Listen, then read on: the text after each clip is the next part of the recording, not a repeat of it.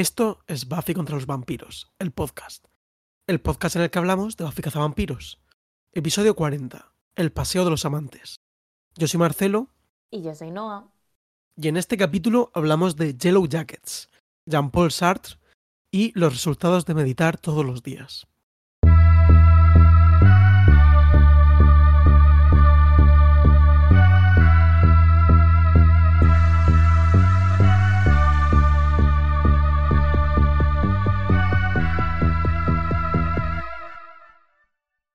Hola, Marcelo. ¡Uy!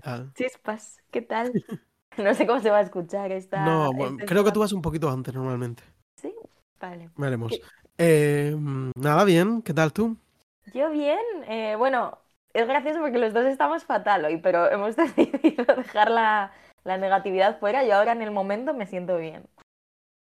Sí, yo también. Eh, ¿Qué tal tu fin de semana? ¿Qué, has hecho algo interesante? Eh, he hecho algo muy interesante, que es que eh, he visto Yellow Jackets, la serie de Showtime, que bueno, básicamente la tenía súper pendiente. Unas amigas mías, que también por cierto, bastante fans de Buffy, que se llaman Pato y Su, que creo que no han salido mencionadas en este podcast de forma como absolutamente milagrosa, porque son como mis amigas más mm, seriefilas. Yo, yo estoy casi seguro de que Pato sí que ha sonado. ¿Sí? Puede ser, bueno. no lo sé.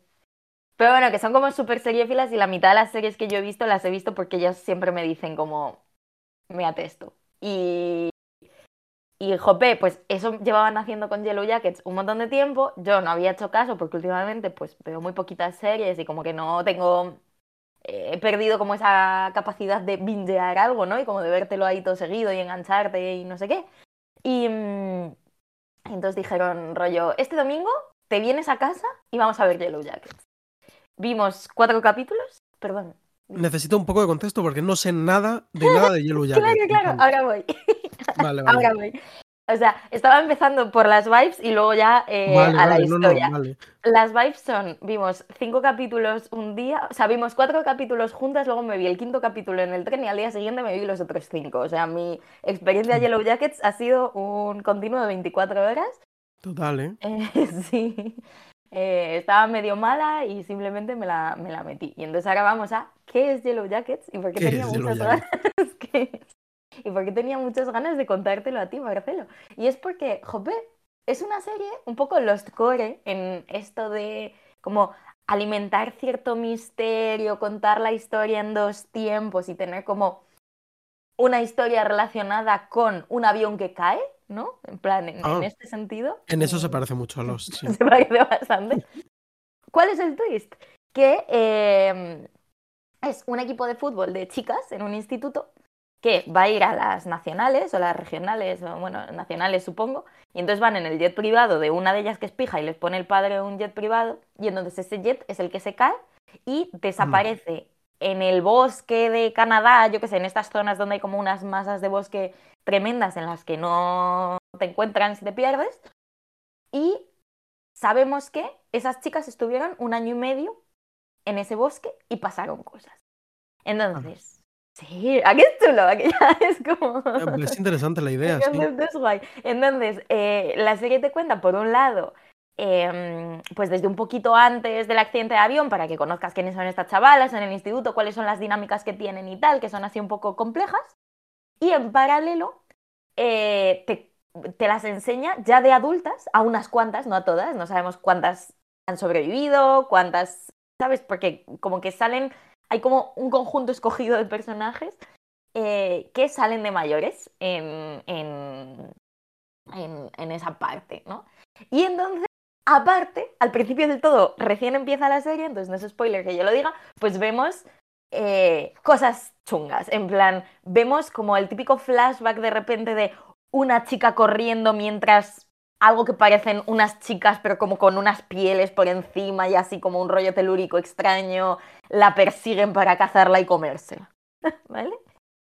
Y eso no sabemos Sí, eso es en el invierno, ¿no? En plan de todavía no, no sabemos, porque todavía es verano, cuando se ha chocado el avión, como en plan no tenemos muy claro cómo van a derivar en esto, em, no tenemos muy claro nada de, de, qué es lo que va a pasar, pero a la vez, pues eso, como dinámicas muy interesantes, todas las chicas tienen su propia, es un poco como Lost, en el sentido que todas las chicas tienen un poco su propia historia traumática preaccidente que Claro. condiciona cómo se comportan allí. Y entonces la serie mezcla un montón de tonos y un montón de cosas, porque lo típico de que pues hay personajes que igual tienen visiones, pero tú nunca sabes del todo si están teniendo visiones o si es que están medio tarumbas y son sonámbulas, ¿sabes? O mm, personajes, bueno, no sé, personajes muy sorprendentes. Hay una personaje que es una maravilla y yo la amo, y es, la es como el personaje más loco, como de persona loca, pero de, de maneras como explosivas y joyful, que, que se llama Misty, que simplemente las lía muchísimo y es el típico personaje. Y es creo que lo que más me gusta de Lost, que es que el personaje caótico que siempre las lía, en vez de odiarlo, como suele pasar, y decir que alguien mate ya a este personaje que no deja de liarlas, yo aquí es simplemente como quiero ver qué más caos eh, sucede con, Entiendo. con esto. Y es como muy chula, o sea, no sé, me parece que están súper bien casteadas las niñas, que todos lo hacen súper bien, que se... Como que se corresponde muy bien con la versión adulta. O sea, como que es una serie muy bien elegida. Porque una cosa que no te he dicho es que la parte de cuando son jóvenes y el accidente y tal sucede en los años 90, con lo cual tiene. Ah, pensaba que era como inmediatamente después. Vale, vale, vale. No, no, no, no, no. Eh, o sea, cuando son chavalas, o sea, es, es, es, eh, eh, son los años 90 y cuando son mayores Ah. es el presente. Entonces, pues es como muy chulo, tanto, me parece que la ambientación está muy bien hecha, en plan de que no están forzando ningún tipo de nostalgia nove- noventera rara, pero a la vez te crees que son como chicas de esa época, ¿sabes? Como que están muy bien, muy bien adaptadas, como muy poco camp en, en ningún Sí. sentido, como una serie muy chill, tiene un ritmo como, por un lado, pasan cosas constantemente, pero por otro lado la serie se permite pues explorar cositas que, ¿sabes? Como que no, es, es un ritmo muy serie tipo Lost, pero a la vez, como es nueva, pues tenemos las cosas que no teníamos en la época de Lost, que son como mujeres, Claro, sí. eh, amigas, chicas a las que les viene la regla en el campo de repente, ¿no? Como cosas. Eh, Estoy viendo una foto promocional como del cast y tal, que es tal cual una foto del cast de Lost. Sí, en plan, es como de hacer circas esta temporada, una cosa así. Me parece inevitable la comparación, pero a la vez no tienen nada que ver. O sea, los, los sentimientos que te, que te generan no tienen nada que ver, pe- pero creo que hay como algo en, en como dónde te enganchas a Mm. esta serie que obviamente estructuralmente y tal funciona muy bien. Lo más chulo, ya te digo, yo creo que es como, mm, como, o sea, las chicas es que so- me parece que son maravillosas, o sea, como me, me gustan mucho todos los personajes y me gustan mucho también los personajes de la gente que sale mayor, que bueno, esto no lo he dicho, pero también bastante impresionante cast, en tanto que eh, una de las chicas, o sea, una de las versiones adultas es Melanie Linsky, que salía en Togetherness, es como esta actriz que ha hecho un montón de series. Y en Dos Hombres y Medio, ¿no? También. ¿No También, tiene un pero- personaje en Dos Hombres? Sí. Sí, yo ahí no he tenido el placer, pero, pero también. Y, y a mí ya me gusta muchísimo y lo hace como Sí, súper bien. buena. Luego sale también Juliette Lewis, que pues es muy chula y, y ella hace como de la versión adulta de una chica que ya en el instituto era como que se drogaba un poquito y tal, pero era como muy guay, ¿no? Como grunt, pero Claro. mm, pero claro, ahora ya pues está un poco más jodida en general, ¿no? Y la, la Misty maravillosa, absolutamente loca, es Cristina Ricci, que yo te juro que me descojo, o sea, es muy graciosa. Esa es la otra cosa que me parece muy chula de la serie, es como esa alternancia tonal te dan unas escenas que te descojonas. Y es muy chula. Estoy muy emocionada porque hacía mucho tiempo que no me gustaba tanto una serie. O sea que os la recomiendo a todas. Pues tomamos nota. Yo además estaba pensando en hacerme, aunque fuese un mesecico, lo del Sky Showtime este. Porque me interesa mucho también eh, la serie de Yellowstone. Así que igual veo Yellowstone y Yellow, Yellow Jacket. Pues oye, súper chulo. No conozco Yellowstone. ¿Cuál es? Eh, pues es una que es como un western contemporáneo con Kevin Costner. Dicen que está muy bien. Sí que sé cuál es. O sea, no la he visto, pero Sí, que recuerdo... ha generado como una especie de spin-offs que son western de verdad, Ujú. Qué del guay, siglo XIX y tal. qué guay, qué guay. Pues, pues a tope con el color amarillo. Siempre está... Sí, siempre con el amarillo, ¿no? Me gusta mucho. Luego en el- la otra cara de la moneda empecé la serie de Daisy Jones and the Six y es eh, la serie más de plataformas que tu cerebro es capaz de convocar. O sea, no, no me gusta. La verdad. Yo creo que lo comentamos. A mí el libro no me. Ya me dejó un poco más frío que a ti. Mm. Que de hecho lo vendí el otro día a Wallapop a una, Oh. a una joven encantadora que le, se ve que le hacía mucha ilusión. Que lo disfrutes, joven, encantadora. Sí, le dije, no, disfrútalo, si en verdad si tampoco está mal, simplemente que no, como que no lo voy a volver a leer jamás. A mí me enganchó mucho el libro y me parece que era como muy ágil y fluido de una manera que la serie no puede ser porque simplemente es como todo esto ya lo he visto, ¿sabes? Es como ni siquiera Ya. tengo la intriga que construye como el multitestimonial Es este que- porque Es que yo creo que eso es un problema, porque Mm. ya sabes todo. En plan, si te lo sabes, creo que es un tipo de. Como que no tiene nada de profundidad más allá de sabértelo, ¿sabes? En plan. Sí, no, no sé, y luego, pues eso, en comparación con Yellow Jackets, que no hay que comparar, las comparaciones son odiosas, ¿no? Pero es Comparando como... a dos series de mujeres poderosas. No, pero simplemente como esto de de repente ver una serie de época y que todo el mundo tenga cara de tener Instagram, como que la estética esté súper lavada, que todo sea azul, verde, que es como, sé que es Amazon Prime, pero qué puta mierda, No. o sea, que no puedo más, o sea, me, me resulta, y luego un ritmo absolutamente inexistente, eh, no lo sé, lo salva la, ¿cómo se llama tu amiga? Eh, Eh, Riley Keough. Riley Keough Nieta de Elvis Presley. que se nota, simplemente tiene ADN de rockstar y entonces Claro. ella es capaz de que, o sea, su cuerpo funciona en este contexto, pero todo el resto de los actores, eh, como los han encontrado en la calle, o sea, yo no lo entiendo, no, no, no comprendo. Eh, simplemente hay que ver Yellow Jackets, hay que dejar lo que estáis haciendo y ver Yellow Jackets. Eh, yo tengo como la opción. He estado viendo unas series, pero es como son mucho más masculinas. Me da hasta como vergüenza ya de No. reconocerlo. Pero es- Por eso somos un chico y una chica. Claro, sí. de- No, no, Los roles de género. Bueno, en fin.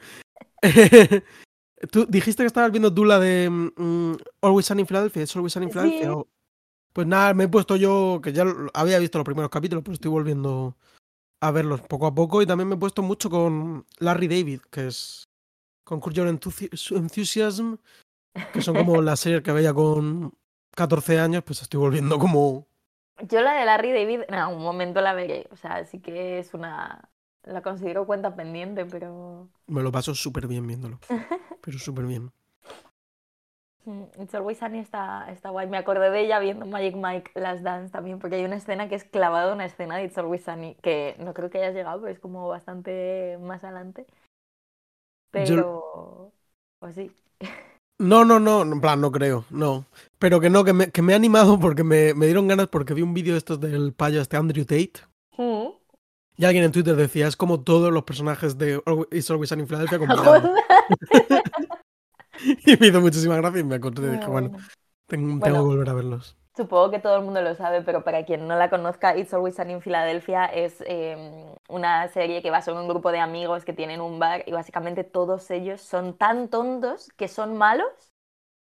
Eh, Sí, eh, sí, son como, como- son como es goblins, son caóticos, o sea, no, no te puedes tomar a mal lo que hacen porque... no, es, es una serie que tiene mucho... mm, O sea, es, es una serie que navega muy bien el mal llamado humor negro, en tanto que consigue ser absolutamente blanca, siendo absolutamente bestia, potenciando simplemente como el factor ingenuidad muchísimo. O sea, son como Claro, simple- simplemente son como niños pequeños a los que les han dado cocaína y han madurado eh, físicamente.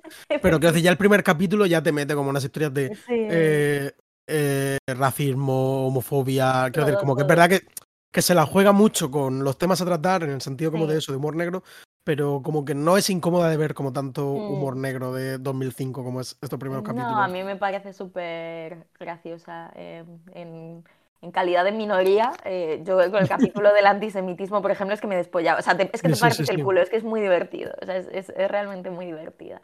Lo que pasa es que no es una serie que me enganche. O sea, es una serie que me veo un capítulo, me río mucho y luego igual puedo estar un mes sin verme otro. No, pero por eso te digo que estoy viendo con calma, Mm. pero que sí que me, me está muy sacando. chula, muy chula.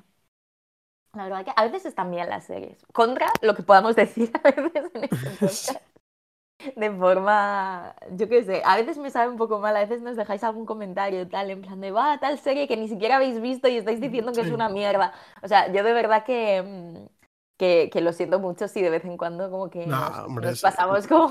Tú eres claramente seriéfila, así que yo en todo caso el que, el, el- el que, se, el que la lía soy yo. Sí, pero, Pero yo que bueno, que igual les caso es- encanta Daisy Jones and the Six y, Sí. y es perfectamente lícito. O sea, aquí cada uno está encerrado en su... Igual que para mucha gente será completamente ridículo que estemos dedicando tantas horas a Buffy Cazavampiros, por ejemplo. Sí, por ¿Sabes? Bueno, lo entendemos. Yo lo entiendo. De hecho, no sé si tú de lo hecho, sí. Luego De fuera hecho, de sí. cámara te, te digo una cosa, pero confirmamos que, que sí. Ah, confirmamos, vale. Fuera de cámara. Chicos, no me miréis.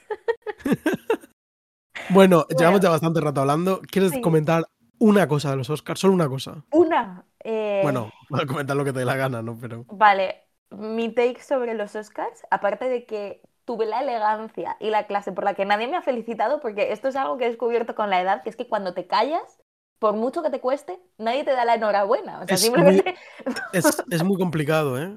pasas desapercibido y a mí eso personalmente me, me fastidia porque, digo, jolín, he intentado ser elegante y lo que pasa cuando eres elegante es que simplemente no existe. Eh, ¿no? Es, es horroroso, ¿eh?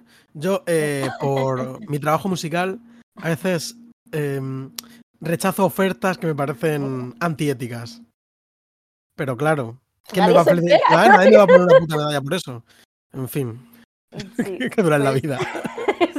Que no has tuiteado nada sobre los Oscar, ¿o? No tuiteé absolutamente nada sobre los Oscars por la siguiente razón, y esto es lo que venía a decir, que es dentro de que, bueno, primero no me importan los Oscars, me parecen mal, es como, o sea, todo, todo en general, como que ya de por sí de entrada me da mucha pereza, y me parece que la, la mejor manera de gestionar algo con lo que no quieres tener ninguna relación es no ponerte a verlo todos los años y, rayar y rabiar y insultar a la gente porque me parece absurdo, en plan, están para quien los quiera, claramente no soy yo, no pasa nada. Entonces, primero Qué, madu- qué madura, ¿no? ¿Has visto?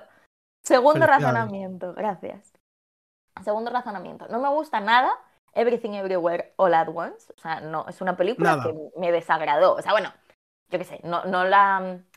Sí. sí, o sea, no me gustó. No, tampoco es como no la odio, pero fui al cine esperando que me gustase, no me gustó y ya está. Eh, Y eso me. La considero dentro del rango de lo visible, para en mi opinión. Sí, sí, o sea, te la puedes poner, pero como que se me hizo larga, me aburrió, me cargó un poco, me parece que si hubiese durado una hora y media igual me habría parecido simpática, eh, pero no fue el caso, no me parece especialmente original, no me gusta cómo está editada, o sea, como que en general no, no es una peli que me guste. Dicho esto, es una peli que, uno, le gustó mucho a mucha gente. Dos, pues aparecen en ella las personas que generalmente no salen en esas películas. Mm, Tres, creo que sí es diferente a lo que se suele premiar en los Oscars de una manera, con lo cual, dentro de que no me gusta especialmente, como uno, no me gusta, vamos, no me gusta casi ninguna de las películas que he visto que estuviesen en los Oscars, no he visto todas, me da como todo un poco igual. eh, no me parece mal que puestos a premiar algo en unos premios que ni siquiera me gustan, pero en plan, que son unos premios de la industria, no sé qué, no sé cuántos, premies esto, no, o sea, como que todo el discurso que se genera a raíz de estos premios me parece como muy absurdo, pero no me genera ningún tipo de sentimiento negativo que esta película que no me gusta se haya llevado como toda la gloria. Entonces, como me alegro por los participantes, me alegro por la gente a la que le gustó y ya está, ¿no? O sea, como esa es mi opinión sobre los para no, pero los te-. Te veo, vamos, te veo como iluminada, ¿sabes? Quiero decir, realmente como se nota que haces meditación media hora ca- cada mañana y te veo, vamos. Bueno, pues no tengo nada que decir. No, pero que hay otras veces que las victorias indignan porque hay como un cinismo detrás, hay un Claro, tal. A mí claro. Esta peli no me parece muy original, pero es que las demás tampoco. Entonces, yo qué sé, bien por Michelle Yeoh, se lo merecía, ¿no? Sí, sí, supongo. En plan, eso quiero decir, a mí también, es que las que he visto, eh, no sé, es que no tengo tampoco opiniones súper fuertes. A mí, como a ti, no me gusta especialmente y tal, y como que sí que a mí sí que me ha generado rechazo el, eh, la efusividad con eh, toda la vez en todas las partes. No la efusividad en sí, sino como la efusividad con el premio, ¿sabes? Sí, En plan, como. También es una cosa de. no Los Oscars no solo pueden valer cuando gana una película que te gusta, ¿sabes? No puede ser una puta mierda de premios, pero cuando gana la que te gusta. Y entonces, esto a mí sí que me ha dado un poco de rabia, pero bueno, lo gestiono como buenamente puedo y ya está. Pero vale, no tenemos nada que comentar. Es que yo tampoco he visto casi pego con alguien, Marcelo hoy tiene el ojo ahí medio morado, no sabemos por qué. Ay, lo sabe. yo tengo otra cosa muy importante que comentar que casi me olvido. Perdón porque se nos va a hacer súper largo el capítulo, pero eh, Villan Dillman. Ah, es verdad. Eso ¿Qué es te- muy te- importante para este podcast. qué te pareció, Jan Dillman? Mejores películas. Me gustó muchísimo, la verdad, que muy, muy ¿A buena que sí, eh? película. Es mejor de lo que parece. Efectivamente, o sea, yo, yo pensaba, o sea, estas pelis que se habla tanto de ellas, has visto Sí. lo que tú crees que son tantas imágenes, etcétera, Claro, que tú- te crees tú- que Te imaginas que la película va a ser Sí. como la primera hora. sí y no, y es muy chulo, o sea, es, es genuinamente una experiencia de cine súper chula. Ni siquiera se hace tan larga, cosa que quizás es un comentario como un poco tonto que hacer, pero me parece importante. Bueno, sí. que O sea, creo que es, es como muy, muy sugerente y muy interesante y pasan muchas cosas. Y como, como experiencia de sala, la verdad que también es bastante guay como cómo reacciona la gente a, a lo que va sucediendo. Y he pensado mucho sobre ella después Sí. y, y se ha quedado mucho conmigo y genuinamente, pues una muy buena película y estoy como muy contenta de, de haberla visto y de haberla disfrutado. ¿Sabes? Cuando, no sé, como que esto puede salir de dos maneras, ¿no? Cuando al final Claro, eh, una peli se, mm, se se te hace bola y claro, y tardas mucho tiempo en verla y no sé qué, pues puede ser que simplemente ese día tengas mala tarde y te sobes y pienses estoy tonto o que digas, oh Dios mío. Y realmente fue una experiencia, oh Dios mío, eh, muy diferente y, mu- y eso, y muchas imágenes que no me esperaba y como muchas, muchas cosas que no sabía que iban a ir por ahí. No tengo ni idea de cómo he vivido toda mi vida sin saber cómo terminaba, pero es así, ¿sabes? Como que me, yo también, me ¿eh? gusta mucho, ¿verdad? Eh, sí, y me sorprendió que es como, la sentí como igual, es el si quieres debatirlo, lo debatimos más cuando terminemos de hablar de todo esto. Pero que me sorprendió que tenía como mucho psicoanálisis, ¿sabes? Que tiene como un Sí. rollo eh, que no, no me esperaba para nada. Esperaba como un minimalismo mucho más potente y no pasan... Hay un conflicto interior muy fuerte durante toda la película. Sí, sí, sí, sí, sí. Y es lo que la mueve al final. Claro. Sí, y es chulo también. Como cómo se encuentra. Porque a veces me gusta mucho eso, como cómo se traduce eso gramaticalmente a, a una película y como que me me gusta mucho como la propia película. Primero, te enseña cosas que nunca están en las películas, ¿no? Entonces es muy Sí, refrescante claro. en ese sentido. Quiero decir, solo en ese sentido y la película ya es muy valiosa. Pero eso es lo que ya sabíamos. O sea, es- esa es la Claro. parte que, que yo ya sabía. Pero luego la parte que no tenía tan claro y que me parece muy divertido de ver es cómo emplea de una forma súper transparente la gramática fílmica para contar una serie de cosas complicadas de contar, pero como de una forma súper clara, súper directa. O sea, como que es una película, no sé, me, me parece muy interesante. Me, me habría encantado estar allí como mientras se pensaba esta película, ¿sabes? No, no, Mientras total. Mientras Ackerman decía, vale, y entonces vamos a cambiar esto y esto y esto y esto, porque así, tal, tal, tal, y como esa traducción de los procesos internos del personaje en gestos, formas de ir, de volver, de cual, me parece como súper divertidas. Es muy. Es muy. Dan muchas ganas de hacer una película, a ver, Jan Dillman, Sí, sí. Mucho más que Everything Everywhere All At Once, a mí personalmente, pero Mucho más inspiradora, eh, sí, 100%. mejor ritmo. Se hace- a mí se me hizo menos larga, personalmente. Broma, es broma, chiquis. Joder, que. Ya, perdón. Em, pero eso, no sé, si quieres hablamos de un capítulo que nos ha gustado mucho. De, Sí, de yo creo serie que- se llama Cazavampiros. Hay muchas cosas que yo todos tenemos vidas muy interesantes, pero yo creo que tenemos que centrarnos en el capítulo. Vale. 20 20 minutos aproximadamente, no está mal tampoco. Bueno, o sea, había cosas. Yo creo que si seguís aquí es porque hay Sí. cierto interés Sí, al claro, si no- respecto de si la no escucha- cultura. si no escucháis es porque no interesa, si escucháis es porque interesa. Bueno, Bueno, eh, Lovers Walk, que con esto ya empezamos, es un capítulo problemático desde el primer momento, porque Lovers Walk se ha escrito como Lovers Walk, como suena en Ajá. inglés, Lover apóstrofe S Walk y Lovers apóstrofe Walk. Pero parece ser que oficialmente es Lovers Walk, sin ningún tipo de apóstrofe. Pero aquí es interesante porque O sea, los amantes andan, ¿no? No el paseo de los amantes, o como. Si Sí. no hay apóstrofe. eso entiendo yo, ¿sí? ¿No? Vale, vale. Entiendo que sí. No sí. lo sé, pe- pensaba que Entonces- lo tenías como. No, no, no, no, no, la- no, no, pero sí, es- sí, pero me, me he vuelto loco, pero sí. Creo que en Latinoamérica es Los Senderos del Amor, Vale. que sería Lovers, ¿no? Como- Con apóstrofe. ¿no? Sí, Lovers Walk, pero también es en España el Paseo de los Amantes, que también es Lovers Walk. Vale. En fin, por un tema complicado. O sea que tal vez deberíamos eh, traducirlo como los amantes caminantes. Eh, yo me quedaría con el Paseo de los Amantes. vale, me parece bien. Eh, bonito, poético. Sí, no, no, el Lovers Walk. Sí. El capítulo está dirigido por David Semmel, o Semmel, al que despedimos después de haber dirigido, yo creo que un ratio de bateo eh, impecable. Sí. No mates a un chico en la primera cita, que es lo mío, parte 2. eh, Go Fish, que es un asunto escamoso, creo que era en español, y este. Sí. O sea, todos Eh, capítulos que nos han gustado muchísimo. Exactamente. Ujú. 4 de 4. Y luego, bueno, por recordar, porque hace tiempo que no hablamos de él, que él ha dirigido muchos capítulos de Dawson, ha dirigido algún capítulo de Estudio 60, de The House, de uno de Watchmen. Bueno, un tío. Incluso ha dirigido cine, ¿eh? que hablamos que tiene como alguna película que parece un poco chusca. Y está escrito por Dan Bever, que este es un tío interesante. Es él, su único crédito antes de Buffy Cazavampiros es la serie de Adult Swim Space Ghost Coast to Coast, no sé si te suena. Ni un poco. Pues es una serie de Adult Swim en la que como utilizaban un personaje como una especie de superhéroe espacial de los años 60 de Hanna Barbera y como que lo ponían en contexto como de un talk show en el que hacía entrevistas con, con personajes de los 90 en plan de acción real incluso. Y era como... Sí.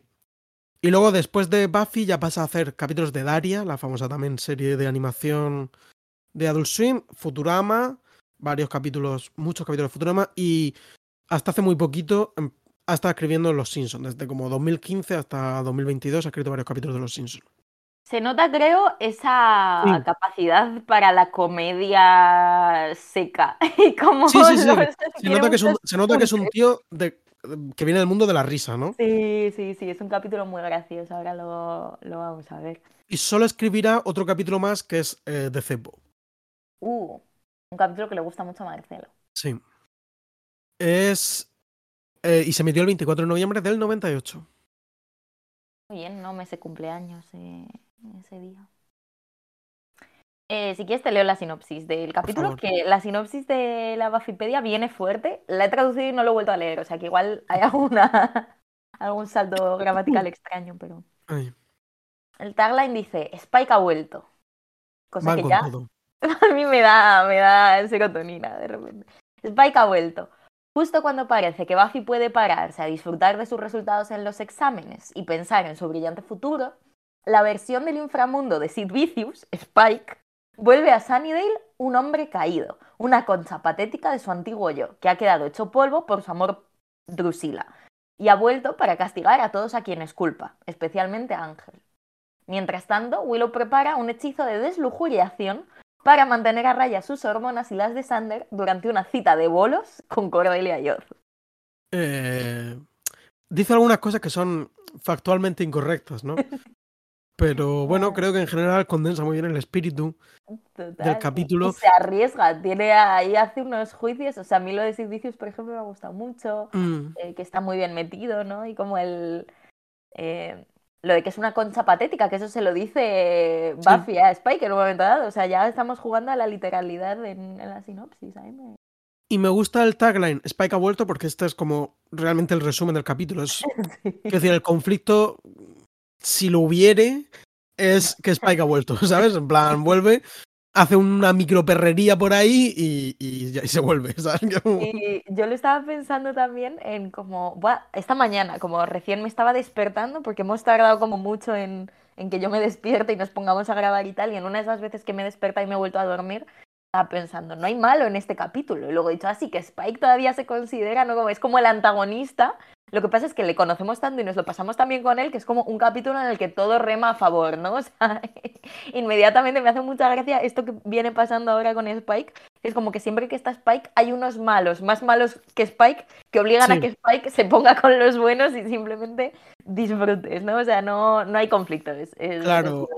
Bueno, hay mucho conflicto, pero de otro tipo. Sí, Spike ha pasado de eh, un malo, malísimo, terrorífico, desde que aparece Angelus. Nunca fue tan terrorífico. Bueno, yo creo que un poco sí. Yo creo que, que un poco sí. Pero como que ha ido un proceso de patetificación progresiva, sobre todo desde que aparece Angelus. Sí. Eh, y bueno, pues a, a ver cuando vuelve a salir Spike. A ver. Y luego de Disney, Disney Plus dice, Spike secuestra a Willow para que lance un... Perdón. Spike secuestra a Willow para que lance un hechizo para el amor de Drusilla. Bueno. Factualmente correcto. Te orientas, pero digamos que no tiene chispa, ¿no? Ya le falta como la gracia, ¿no? sí, un Spike ha vuelto, por ejemplo. ¿Spike ha vuelto? es que Spike ha vuelto. Spike is back. Sí, and he's back singing. Estaba Marcelo haciendo una versión de My Way antes de que empezásemos a grabar, que me da Que mucha no voy pena que no, que no Que no tengáis. voy a repetir, pero. Le da no sé. vergüenza cantar en este podcast. Eh, sí, bueno, podemos comentarlo ya, ya que si quieres My Way, precisamente porque habla de Sid Vicious y tal. Mm. Yo, creyéndome más listo que, que la gente, ¿no? Cuando, como se suele decir, la gente es lista. Eh, cuando aparece Spike, como en su vieja casa, empieza a cantar My Way, ¿no? Esa famosa canción de Frank Sinatra, bueno, popularizada por Frank Sinatra. Yo he pensado, ah, claro, porque él es como Sid Vicious todo el rato, y Sid Vicious tiene una famosa versión de, de My Way. Y lo, pero nada, luego al final la cantan en el coche, quiero decir, no hay nada como... no es tan Hay interesante. realmente. Simplemente bueno. anticipaste con tus conocimientos Claro. de rock and roll. eh, Exactamente. por Mi- mirar la enciclopedia del rock que llevo dentro. Sí, yo escribí a nuestro amigo melómano Edgar eh, diciéndole que consideraba que nuestros amigos melómanos asturianos habrían disfrutado mucho de este capítulo, solo por como las vibes de como de Spike y de como las cosas que hace. Simplemente me parece muy gracioso, la verdad. Nunca he puesto la canción de Nacho Vegas, ¿no? La, Mm, No. pues tienen una famosísima canción, eh, que es medio versión de la de Daniel Johnston, que, que sí que ha sonado tal, que es la de Ciudad Vampira, que es en referencia a Gijón. Ah, que pues dice no. como, pues, ¿La, fija- la es que un- una ciudad, es una ciudad eminentemente vampira. Sí, es verdad. Les recomendamos la visita a Asturias, es eh, una gran comunidad autónoma. ¿Qué más? ¿Qué más recomendamos? Yellow Jackets. Bueno, eh, tenemos aquí de, de temas, tenemos el amor y el paseo, ¿no? Sí, yo quería que me, Que te explicase lo del que paseo. me explicases el paseo más allá del juego del título que, que tienes en mente. Bueno, en en primer pas, en primer el juego con el título, quiero decir, eso es lo que lo ha motivado. Pero luego, sobre todo, me ha parecido interesante el paseo como el paseo al pasado, ¿no? El, un hilo de Twitter. Sí, sí, pero bueno. Ay. sí. Eh, no, que, que- que el capítulo tiene mucho de, de Remembering. De hecho, me parece como raro em, que el, el guionista sea nuevo y que tenga tan poca, digamos, implicación con la serie. Porque siento que es un capítulo en el que los personajes están muy en su sitio. Y que vuelve, pues, mm, aparte de por la llegada de, Spike, como que retoma muchos hilos del pasado, ¿no? Y como que Buffy y Ángel, por ejemplo, mm, resuelve de alguna forma esto que los lleva ya, eh, pues, casi 10 capítulos, ¿no? Les lleva como rayando la cabeza. Y nada, simplemente eso. Como un poco un remember, un capítulo un poco remember.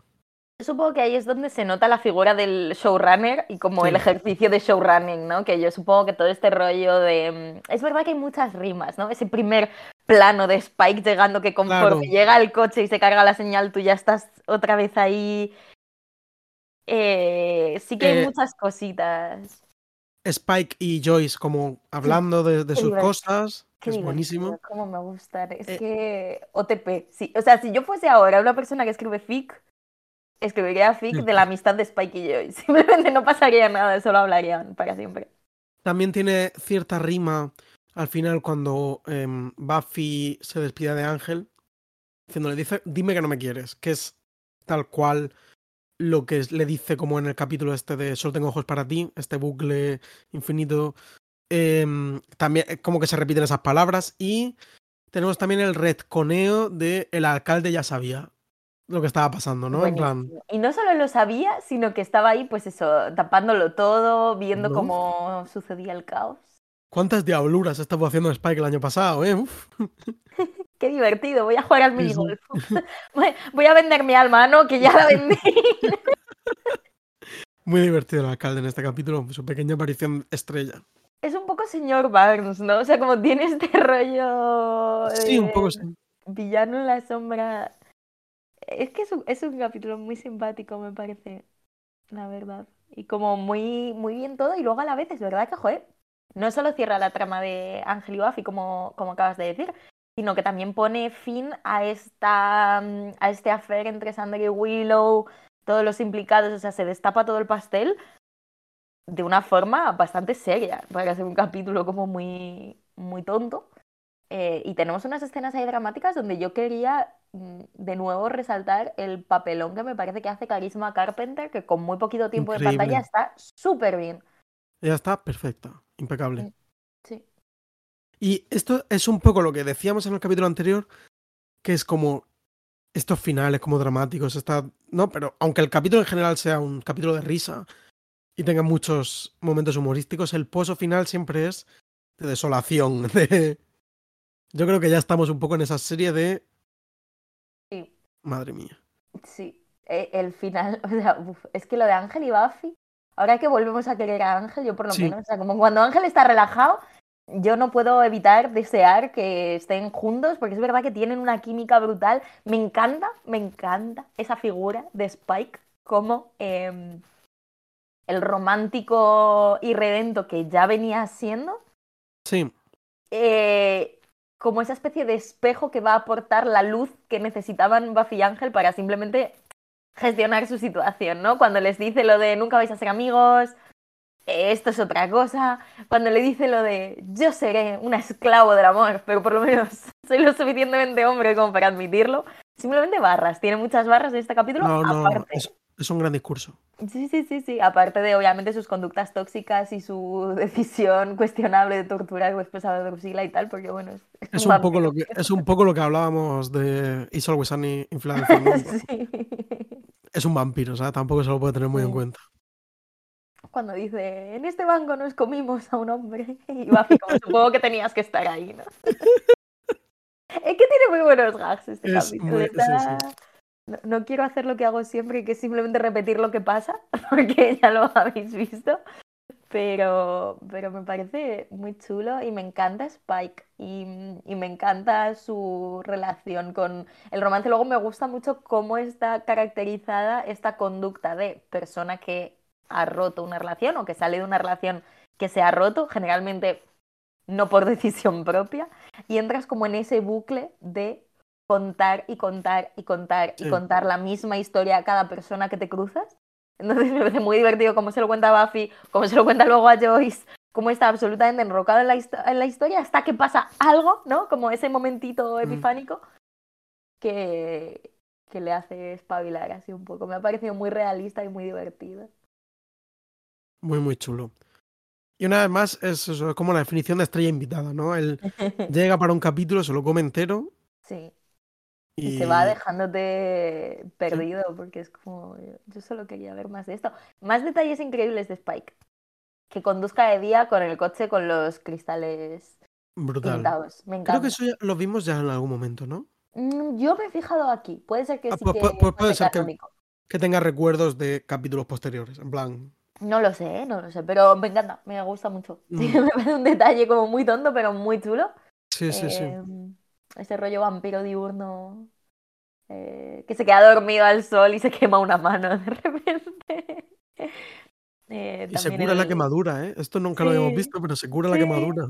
Sí, sí, sí, en el coche. También es- eso es como nómada, ¿no? Eh, Sí, muy gracioso también lo de que, te- que tuviese encerrados en la fábrica a los chavales que secuestra y Buffy en plan literalmente no le necesitaba en absoluto y tú te lo estás viendo venir. Jo, es que es muy tonto, le quiero mucho. Le quiero Bueno, mucho tenemos que hablar- es tonto y guay, de una manera que es muy difícil balancear. O sea, es ¿Cómo? que es patético, pero es increíblemente guay. Y me, me parece un equilibrio muy extraño. Normalmente son una cosa Bueno, o la otra. Yo creo que es por precisamente por lo que él dice, ¿no? Porque como que lo, no tiene problema en reconocerlo. O sea, no tiene problema en reconocer que está, que está en la mierda. que- Sí, sí. ¿Qué- Eh, qué- ¿Cuál es la otra cosa que tenemos que hablar? Bueno, tenemos que hablar del tema de, un poco más en profundidad, el tema de Willow, Sander y Oz Cordelia. ¿Qué opinas? Bueno, me da, me- vamos, me parte el corazón, ¿eh? Se me parte el corazón. Ya lo hemos hablado que mm, yo no considero tampoco, quiero decir, como que me parece como dentro de lo natural o lo normal que sea una cosa que haya ocurrido, en plan, este, esta infidelidad. Evidentemente no está bien, ¿no? Pero, Sí, pero como no me parece súper grave, pero bueno, me parte el corazón y entiendo. sí. Y eso, y el capítulo me parece interesante el tema este como de... eh, como que se están supuestamente forzando para parar de, pues de, de sentir, ¿no? De- para deslujurizarse. Sí. Eh, y recurren a como la magia y tal, lo cual es también un poco interesante. Pero no, no pueden llegarlo. Y como la verdad que da penica que justo que se lían es un poco como. porque se piensan que se van a morir, ¿no? Es una cosa. Sí. Y justo ahí es donde les pillan. Es un poco como lo que le pasaba a Buffy en el capítulo anterior, cuando Sander la Sí. juzga tan duramente. Sí, sí, sí, totalmente. Mm, Sí, sí, y al final es que también esto te coloca en una fuera que es muy complicado porque tú puedes ver que genuinamente se preocupan por sus parejas, que las quieren mucho, simplemente las quieren de otra manera y, Sí. y como, como que puedes ver todos los vínculos con mucha, con la nitidez que te, que te facilita el no estar implicado dentro de, de la dinámica. Entonces tú estás como, pero pobrecitos, se quieren todos. que esto salga bien, pero no, Sí. no puede. Sí, cuando le regala el pez Oza a Willow es que se te parte el alma y la otra con Sí. la fotito. sí. No, la verdad que lo, lo preparan, ¿eh? lo dejan preparadico. Eh, y yo tengo que decirte que el accidente de Cordelia, yo en su momento me lo creí. Sí, En plan, yo pensaba que se había muerto, de verdad. sí, es que, es que so- son muy cabrones. ¿eh? O sea, me Sí. parece el No, no, una, es- esta yo creo que no la habían hecho nunca. Es como- el chiste más darks que yo he visto. Esto sí que es Filadelfia. O sea, yo no he visto un chiste así de oscuro en Buffy. Muy fuerte. Que es un personaje muy importante, ¿sabes? No es como el director Sí. Snyder de repente. Es en plan, durante una milésima de segundo, Cordelia se ha muerto. es muy Eh, divertido. no, no, no, encima, encima como. Es que es- no puede ser más dramático esto. eh, es- es- es muy fuerte. Al final, bueno, nada, ha perdido mucha sangre. tal. Entonces está bien, ¿no? Claro, pues son gente que pasea por cementerios, ¿no? Tienen como Sí. ese hobby. Pues que imagínate que se muere, ¿eh? O sea, menos papelón, aquí nadie levanta cabeza. También es muy duro, como. Lo triste que está Cordelia, eh, que llevamos toda la serie en plan de, ah, no tiene sentimientos, no sé qué. Luego se empieza a ver que un poco sí, a su manera, pero yo creo que este es como el capítulo en el que de repente dices, hostia, pobrecita, tío. Ya. Mm. No, no, no, ella, bueno. Lo vamos a ver, vamos a ver cómo lo pasan. Mm. Pero muy duro. A mí me dio mucha pena, es verdad que es que ella está muy bien. Y, y bueno, no sé, ¿qué opinas de todo este tema? Bueno, de Buffy de repente ha sacado unas notas excelentes. Puede hacer lo que ella quiera, básicamente, con, con su futuro, y eso abre unas, unas vías. Yo cada vez que decían lo de, bueno, Fate se puede quedar y tú te vas por ahí, no sé qué, a mí me está dando un... ¿Sabes? Como tú le has preguntado a Faith, si ella quiere ser Slayer, ¿no? Como que hay unos privilegios aquí a, a nivel discursivo sucediendo. A ver, yo entiendo que igual sí que han hablado con Faith. En plan. Y, y Faith es verdad que parece menos conflictuada con su destino de cazadora. Tampoco la conocemos tanto. Pero bueno, sí, en general. Ya es como. No solo hay amenazas sobrenaturales en Sunnydale. ¿Sabes? Quiero decir, ya eso en general siempre me ha parecido como. Es raro, ¿no? Porque en plan, como la ciudad que te toca ha tenido suerte. O, o ¿sabes qué pasa aquí? Pero entonces es como. Ella no puede dejar de ser la caza, la cazavampiros, ¿no? Mm. Y ya lo ha intentado y no, no, no le ha funcionado. Mm. Pero bueno, es un tema interesante, ¿no? Como. Bueno, ya él se lo dice, ¿no? Tiene, también pues, tienes que pensar en tu futuro. Que es algo Así que ella que- nunca había podido hacer. Claro. Y que yo creo que también es lo que la lo que le saca un poco de ese presentismo mm, Sí, sí, de su relación con Ángel, ¿no? Es como si Claro, tengo que mirar eh, al futuro, tú no estás. Es que no Ángel, ya. Ángel ya le dice que es que yo no, no quiero que te vayas, no sé qué. o qué, en plan. Ya. Que es un poco, a mí me dio, tengo que decir, me incomodó un poquito cuando están como hablando de lo- las buenas notas que ha sacado y se ha elegido universidad y no sé qué, como la chavala de 17 años y su novio de 328. como, tío, no sé. Sí, es un momento, claro, un momento en el que, una- una en el que Buffy hace cosas de gente de su edad. Sí. Sí, porque generalmente es verdad que la podríamos considerar madura para su edad, Sí, es una- Pero- es- in- in- indudablemente es madura para su edad. pero nadie le quita que acaba de hacer la Pau, ¿sabes? No sé. La de Pau. La de Bau, sí. Eh, luego, Marcelo tenía una nota eh, que decía: eh, Tiendas de magia, interesante tema de conversación. ¿Quieres que conversemos? Bueno, podemos conversar un poquito sobre por qué en este capítulo tiene como la primera aparición. Bueno, no es la primera aparición realmente, porque aparece ya con el orbe este de la señorita Calendar y tal. Pero bueno, es la primera que me he acordado de una tienda de magia que es como uno de los sitios recurrentes de, de Buffy Vampiros. Y he, y he pensado, oye, ¿tú has estado alguna vez en una tienda de estas? Pues la verdad es que creo que sí, y de hecho, una vez estuve en una tienda de estas y creo que fue cuando estábamos preparando Regu. Eh, cuando Ah, estábamos claro. preparando el cortometraje de Brujas Regu, que. que- Inspirado por Jan Dielman. Sí. que Luis eh, garantiza que eso no es así. O sea, que él no se inspiró en Jan Dielman. A mí me parece que tienen muchas cosas en común y después de haber visto la película me reafirmo la. Pero... O sea, salvando obviamente las, las distancias. Pero me quiere sonar, igual no, ¿eh? igual fue él, pero me quiere sonar que en esa época al menos estuve y creo que Luis compró allí una especie de medallón que sale en la película y que lo tengo yo. Eh, me lo quedé yo en el reparto de, de memorabilia de, de esto. Eh, pero nada, o sea, eh, he pasado como de viandante, pero no, mm, no sabría ni por dónde empezar. Pues yo estuve una vez en una, que es, aparte de tienda como de esoterismo, es eh, sex shop. Ah, wow. Y estuve porque, bueno, eh, resumiendo, una amiga de mi hermana que tenía como estas inquietudes eh, esotéricas, ocultistas, eh, vino a mi casa, que tal, estaba como, venga, vamos, vamos a echar el tarot, no sé qué. Y echó como una tirada que se asustó, la verdad que se puso blanca. Y de ahí ella determinó que había una presencia maligna en, la, en mi casa. Eh, porque la tirada esta que echó era como muy negativa y, era como que sin querer se le había echado a esta presencia maligna. Entonces me recomendó que comprase una vela eh, y que la, bueno, que la encendiese de una forma, con un incienso concreto, tal, nada. La verdad que nada muy complejo ni sofisticado, pero efectivamente lo hice y bueno, no sé si seguirá con nosotros o no.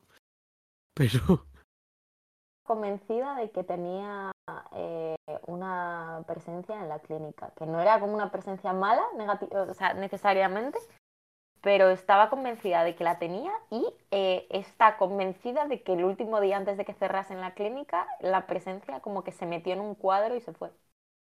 anda. Pero eso, perdona, que, que no se ha oído. ¿Quién tenía esa creencia? Mi madre, mi madre. Ah, tu madre. Yo he dicho presencia maligna, igual tampoco era necesariamente maligna, pero Presencia que lo había pasado mal, ¿no? O sea, me da más la sensación. presencia traumatizada, sí. traumatizada, pobrecita. Bueno, porque siempre me han interesado estos sitios, ¿eh? En plan, Mm. me hace gracia la idea esta de ir como, sí, necesito eh, pétalos de no sé qué y yo... Yo pensé en la crueldad animal, ¿no? Como muchas Sí. plumas de animales, ancas, de no sé qué, es como pobre. Pero bueno, entiendo que Mm. Bueno, no, algo, hay, eh, no hay magia sin precio, ¿no? Sí, claro, es que es un poco eso. Pero supongo que el, hay wicanismo vegano. Tiene que Ojalá, haber. la verdad. Eh, se investigará. Hablando de tarot, lo pusimos ya en la última. Sí, pero aquí no lo hemos dicho. Pero Marcelo descubrió que ayer, que fue por cierto el cumpleaños de Marcelo, felicidades Marcelo, Gracias. eh, salió a la venta una baraja de tarot eh, con Harper's Collins, era, ¿no? De, sí, si no recuerdo mal, Harper Harper's Collins, la editora, sí. La verdad que me ha dado ganas de comprármela. Es un poco cara, pero es guapa. A ver, tampoco es carísima, pero a mí es que no me gusta tantísimo. En plan, me parece chula, pero Mm, lo veo y ya está, ¿sabes? No, no, sí, que no, no tengo que hacer con eso. Yo estoy en mi. También estoy en mi no acumular mierda, era. O sea, Claro. Mindfulness aquí de repente. Eh, pero sí, sí, si alguien se la compra. ¡Ay! Unas cositas que no hemos comentado, pero que me parecen bastante chulas. em, igual es un lugar un poco extraño en el que comentarlo, pero eh, quería meter unos, unos comentarios que nos hicieron la semana pasada. Bueno, para empezar, este es el capítulo 40 y nos han hecho hoy una sugerencia para el Sí. capítulo 40 que ya no nos da tiempo a integrar. Bueno, pero yo creo que no nos da tiempo ni físico en, en cinco años, Sí. que es nuestra querida amiga Bella, que hagamos un top de 40 escenas favoritas de, de Buffy. Yo creo que se puede hacer, ¿eh? A mí, yo no me acuerdo ni de dos. Yo creo que sí que, yo creo que sí que te acuerdas. yo creo que uno pone su mente eh, a ello Vale, y vale, sale, no. pero, pero Igual simplemente, que- soy, igual simplemente soy perezoso. Sí, yo creo que te está pudiendo el, el pecado de, de la pereza. No, yo lo que quería decir es que esta, esta misma persona, nuestra querida Shakespeare, eh, nos pasó a raíz de lo de la Coffee Johnson, estos famosos lingüistas con los que había trabajado Jane Spenson, eh, un libro del cual escribe el Ostras, prólogo Jane Spenson que se llama Slayer Slang y es como una como un ¿cómo se dice? Un diccionario, un lexicon es como Sí. un. un diccionario de slang de Buffy, básicamente, escrito por Michelle Adams. Michael, Michael, ¿no? No es porque Michael Adams, sí. Michelle. Eh, sí, este libro pinta súper interesante. Sí, y, y se ve que ya eso, que ya escribe la introducción, porque como es lingüista, tal. Y me han dado bastantes ganas de. de No, yo, yo este sí que me lo, quiero me lo quiero leer. Porque es un tema del que no hablamos porque se pierde la traducción y porque en general hablar de lingüística es un poco aburrido. Pero la forma de hablar de los personajes de Buffy vampiros es como muy característica, muy idiosincrática y muy interesante. Y responde a una idea que, que yo creo que es muy inteligentemente, que es cómo hacer que los jóvenes hablen como jóvenes eh, sin que sea me enrolla que flipas, hermano, ¿sabes? En plan, como. Cre- creas como un nuevo, un nuevo lenguaje para los jóvenes para separarlos como del mundo de los adultos. Y, y- y es una cosa chulísima, la verdad, en la que, me- vamos, yo he leído un poquito y, y- es súper interesante, pero claro, muy complicado de hablar en un entorno como casual como este, pero el Vamos a hacer libro...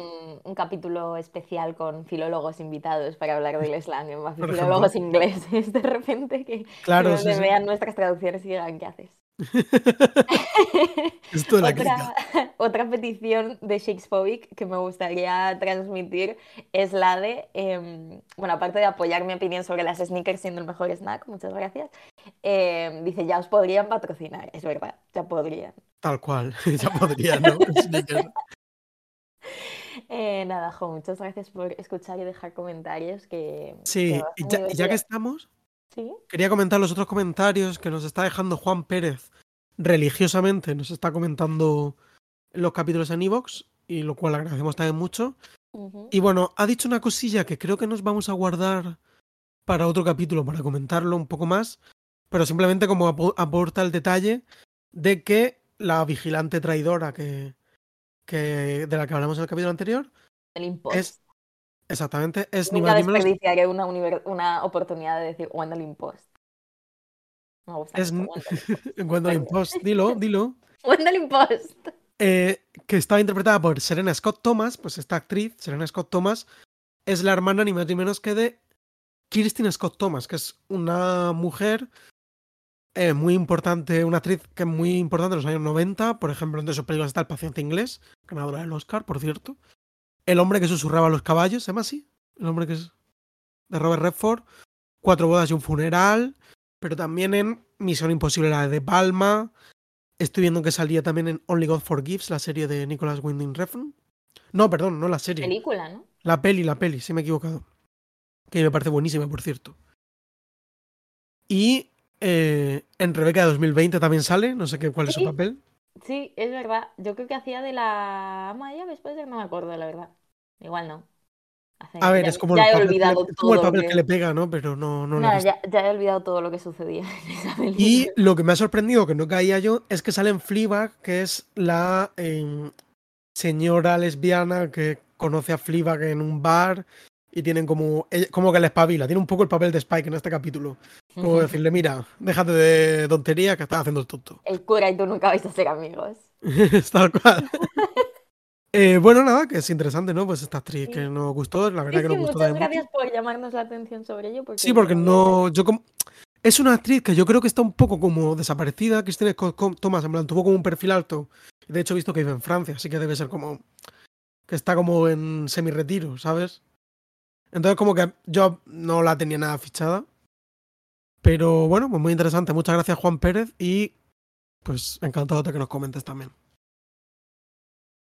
Y, y nada, y yo creo que, bueno, Marcelo me encargó la tarea de comentar la, algo sobre la náusea de Jean-Paul Sartre, que es el, el, libro que está leyendo Ángel durante este Sí, yo creo que uno de los momentos realmente sorprendentes de, del personaje de Ángel es que no solo es un tío así meditabundo, un poco tristón, sino que el tío es existencialista.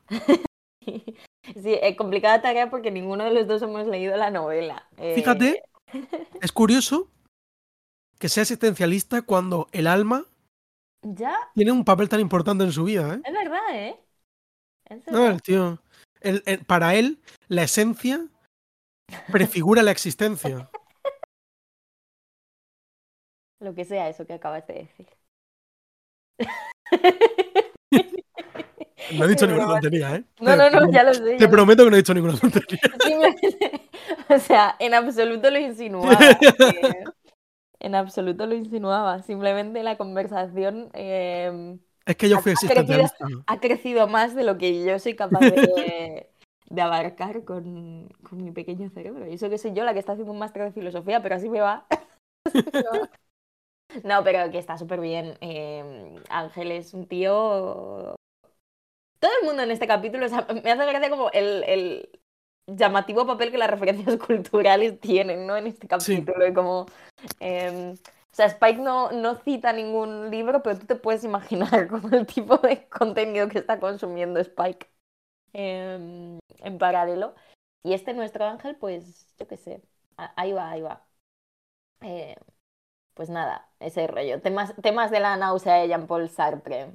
Alienación, desilusión, una intensa experiencia de la revulsión llamada la náusea, eh, en la que la gente a su alrededor parece perder todas sus cualidades reconocibles, familiares. El título original de la náusea era Melancolía. Eh, Ángel simplemente está pasando por unas cosas. ¿No? Sí, Ángel lo está pasando mal. Pero bueno, siempre le pega un poco, ¿no? O sea, es, es sí, no, no, totalmente. Sí. sí, yo creo que es ya casi como llevarlo a la coña, ¿no? En plan. Mm. Quiero decir, me cuesta ¿Qué imaginarme. ¿Qué haces en tu cripta en los ratos libres en los que no te está visitando No. la chica que te gusta? Aquí leyendo ya Ridículamente joven. ¿Qué es lo que haces? Pues Eh, sí. sentir náusea de. Por, por supuesto que estaba leyendo a Sartre, este, este criptopedófilo.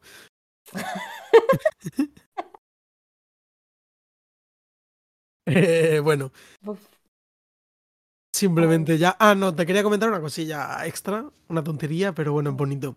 Lo podemos poner en el Substack. Que es que justo después de la emisión de este capítulo se emitió un anuncio de Buffy Christmas. uh, Que es como llama este número. Es, es- el anuncio sale como Sarah Michelle Gellar y Dave Bornath como en personaje. Pero Buffy Cazavampiros le habla a cámara diciendo tal, llama a este número, no sé qué, y entra como en una rifa para salir en un capítulo próximo de Buffy Cazavampiros, que será el, el décimo, que es Amens, el capítulo de Navidad. Entonces, nada, simplemente decía tal, llama, ya coge así como, se acerca como a una cabina y aparece como que parece que le va a atacar Ángel. Dice tal, estas navidades quizá tu- tus deseos se cumplan. Y nada, que me ha parecido gracioso. qué Y se ve, que un, chulo. se ve que un fan, pues luego sale en el capítulo, ya lo veremos cuando. Ojalá salir. ¿Te imaginas? Me encantaría.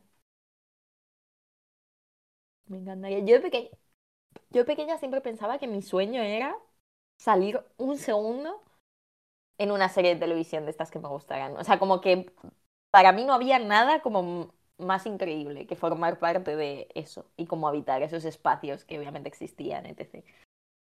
Yo una vez escribí un, un relato que, en el que una, una chica había salido en Seinfeld como de fondo en, en la cafetería, comiendo. ¡Qué chulo! Es como una idea chula, en plan como esta gente. De todas maneras, creo que era como poco original, creo que era como poco original, porque creo que lo copié de. Hay como un fragmento de la broma infinita que. que hablan como de. En Cheers, creo, porque no suena nada de ruido, ¿no? En plan, hay muchísima gente hablando, pero nunca se les oye, y es como este. Era esta idea. Qué chulo, me gusta mucho. Joder, Eh, estaría vamos- que nos dejases este relato para el... no, eso, es- eso seguro, eso seguro que no vamos. Pues Eso cántate una, por lo menos. Deja de privarnos de tu arte. Eso seguro que no va a ocurrir. Eh, ¿Quieres contarme quién ha muerto? ¿No? ¿Quieres Oh. contarlo tú? Que siento que no me he callado. Eh, Vale, pues lo cuento yo. Me es Venga. igual. Em, Death Count. Una cajera mordida por Spike. Tres vampiros estacados por Buffy.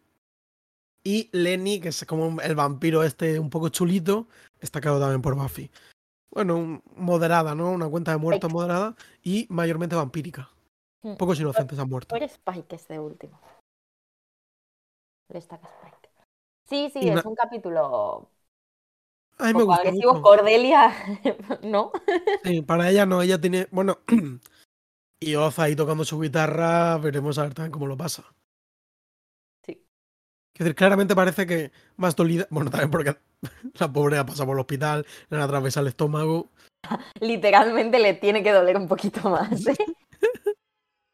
Y bueno, el siguiente capítulo ya tenemos un, un auténtico clásico de Buffy Cazavampiros que es The Wish. El deseo. Se vienen cositas. Sí, y, y viene, se viene algún personaje nuevo. Esto me hace un poco de ilusión. Ya. Que pronto, ¿eh? O sea, Bueno, porque ya. bien, tarda como en desarrollarse. Mm, Sí, sí, sí. Vienen con Menceban, que decían en bichos. sí. Pensaba que estabas hablando en francés. Bien comme ça va. Ay, bueno, pues ya está. A ver si al próximo capítulo. eh, pues nos lo pasamos también. Yo creo que sí, la verdad que por lo menos eh, para, eso, para eso se hacen los podcasts. Eso también. lo importante es la amistad. Em, pues nada, un besito Marcelo. Me lo he pasado muy bien. Hasta luego.